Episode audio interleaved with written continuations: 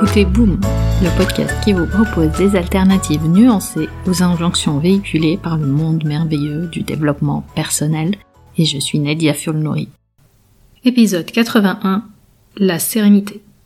Comment allez-vous? Aujourd'hui, je voulais vous parler d'un sujet qui me tient à cœur, celui de la sérénité. La plupart du temps, une des raisons pour lesquelles on me demande un accompagnement est le débordement émotionnel.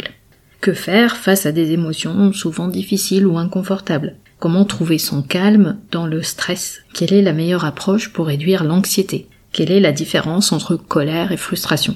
Tous ces questionnements autour des émotions sont légitimes, d'autant qu'on a rarement eu une éducation ou une formation sur ce qu'on appelle l'intelligence émotionnelle. Chacun se débrouille avec ses émotions.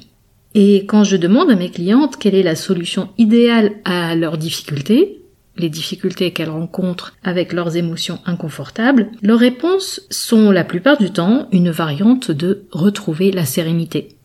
La sérénité est aussi une émotion. Et dans le champ de la psychologie positive, elle est classée dans la catégorie des dix émotions dites positives.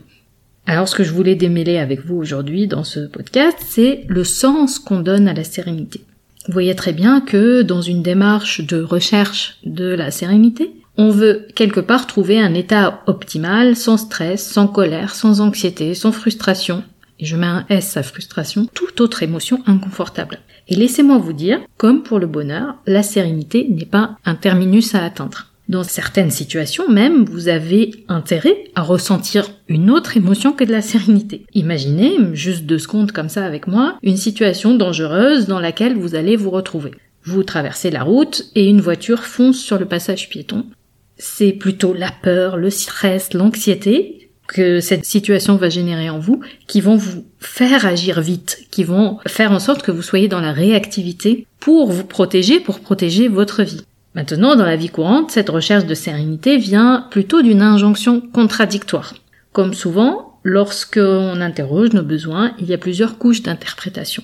D'une part, on nous dit que tout est possible, il y a même une injonction à vouloir tout. Et d'autre part, il y a cette phrase que j'ai entendue récemment et qui m'a interpellée. Cette phrase dit que notre niveau de sérénité est inversement proportionnel à nos attentes. Donc plus vous avez d'attentes, moins vous avez de sérénité. Ou inversement. Tout ça dans le même esprit que les fameux accords Toltec, si vous connaissez un classique du développement personnel où on nous dit de ne pas avoir d'attentes pour vivre mieux, vivre plus heureux. Alors, comment trouver un niveau d'attente qui nous permet de tout avoir tout en gardant notre sérénité ou tout en ressentant de la sérénité? C'est un peu la quadrature du cercle, je ne sais pas ce que vous en pensez. Donc bon courage pour retrouver la sérénité en essayant de résoudre cette équation. Ici, je veux vous faire une autre perspective, une troisième voie. Avez-vous remarqué que dans la plupart des situations où vous perdez justement cette sérénité, où vous ressentez une autre émotion que la sérénité, il y a un schéma de comportement qui se répète. Pensez euh, à l'agacement vis-à-vis du comportement d'une autre personne. Ça peut être un enfant, mais ça peut être un automobiliste sur la route. Parfois au travail avec les collègues ou face à l'urgence. Les conflits dans le couple.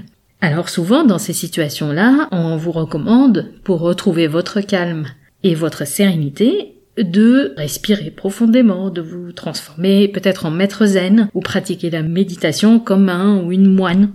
Et récemment, je discutais avec une amie de la charge mentale des femmes, et elle m'a dit qu'elle avait tout essayé. Toutes ces approches qui étaient censées lui ramener la sérénité.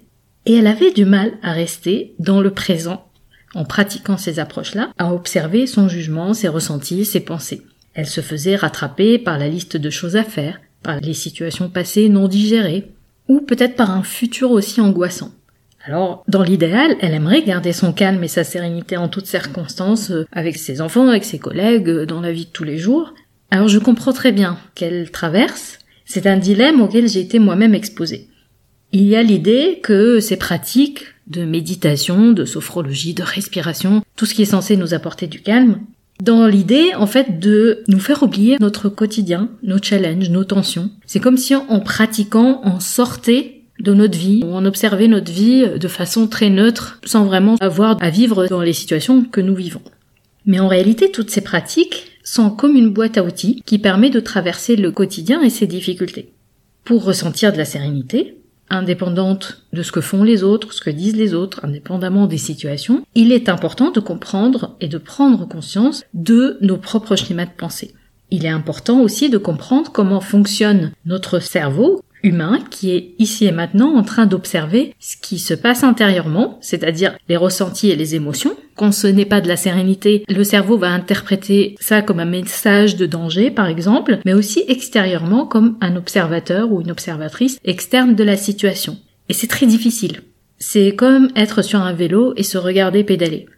C'est quasi impossible. Et ce que j'ai remarqué à travers ma pratique, mes accompagnements, c'est qu'il y a clairement des systèmes de pensée qui nous empêchent en fait d'accéder à la sérénité au calme. Alors, je ne parle pas de stress et d'anxiété qui sont causés par des situations que nous ne contrôlons pas. Des situations économiques difficiles ou précaires, des inégalités, des injustices systémiques, l'inflation, le racisme, les conditions de travail toxiques, et j'en passe. Tout ça demande des changements à une plus large échelle qu'un simple examen de nos pensées et de nos comportements. Mais dans un cadre plus individuel, on a le contrôle sur certains de nos systèmes de pensée et sur ça que nous pouvons agir. Et la majorité de ces pensées ont un point commun. Vous. Et votre relation à vous-même. Est-ce que vous arrivez à exprimer vos besoins? Êtes-vous capable d'identifier vos limites? Tenez-vous compte de vos ressources disponibles Temps et énergie. Êtes-vous patient, patiente avec vous-même? Et surtout, quand il s'agit d'autocompassion, où placez-vous le curseur? Parce que d'accord, avoir des attentes, tout vouloir, vouloir réaliser vos objectifs, avoir de l'ambition, c'est très bien. Mais comment placez-vous votre bien-être au centre de tout ce que vous voulez réaliser? Votre niveau de sérénité devient proportionnel à la compassion que vous avez envers vous-même. Comment réagissez-vous quand quelque chose va dans un sens que vous n'avez pas prévu? Vous parlez-vous comme vous parlerez à votre meilleur ami ou au contraire tombez-vous dans l'auto-jugement? Vous demandez-vous comment vous pouvez gérer cette situation différemment la prochaine fois pour pouvoir passer à autre chose, ou alors ruminez-vous la dite situation. Et voilà ce que j'aimerais vous transmettre aujourd'hui. Et ça va au-delà de la simple émotion de sérénité. Lorsque vous comprenez votre propre valeur et apprenez à être dans la bienveillance envers vous-même, vous faites un pas pour améliorer votre santé mentale et émotionnelle. Et je souligne ici que ce ne sont pas des propos type peace and love, L'autocompassion est une compétence essentielle. Parce que lorsque vous renforcez votre relation avec vous-même, tous les autres domaines de votre vie deviennent plus fluides, plus flexibles et plus faciles à gérer. Alors, peu importe si vous avez renversé votre tasse de thé sur le clavier de votre ordinateur en commençant votre journée de travail, ou si vous êtes planté dans ce projet qui vous tient à cœur et que vous entreprenez depuis des années, peu importe si votre comportement avec vos enfants dans le rush du matin a pris une tournure que vous ne souhaitiez pas, traitez-vous avec compassion. L'acceptation de soi et la compassion envers soi vont favoriser toujours un état d'esprit plus positif, qui est, en fin de compte, un très bon socle pour la sérénité. Pour conclure, rappelez-vous que ce n'est pas parce que vous appliquez les bonnes méthodes que le bonheur vous est dû. Vous retrouverez les notes et les liens vers les références citées dans l'épisode sur boom.sofrelab.com. Nous pouvons continuer la discussion. Vous pouvez me retrouver sur mes réseaux sociaux via nedia.sofrelab.com. Ah, juste une dernière chose. Je compte publier des épisodes supplémentaires en bonus de façon moins régulière. Le meilleur moyen de vous assurer de ne rater aucun épisode est de vous abonner sur la plateforme de votre choix pour recevoir une notification à chaque fois que je mets en ligne un épisode. Et si ce podcast résonne en vous, vous avez plusieurs moyens de le soutenir, juste en en parlant autour de vous, en le partageant sur vos réseaux sociaux ou en mettant 5 étoiles sur Apple Podcast et un petit commentaire. Ça fait toujours plaisir. Un grand merci pour votre soutien et à très vite sur Boom.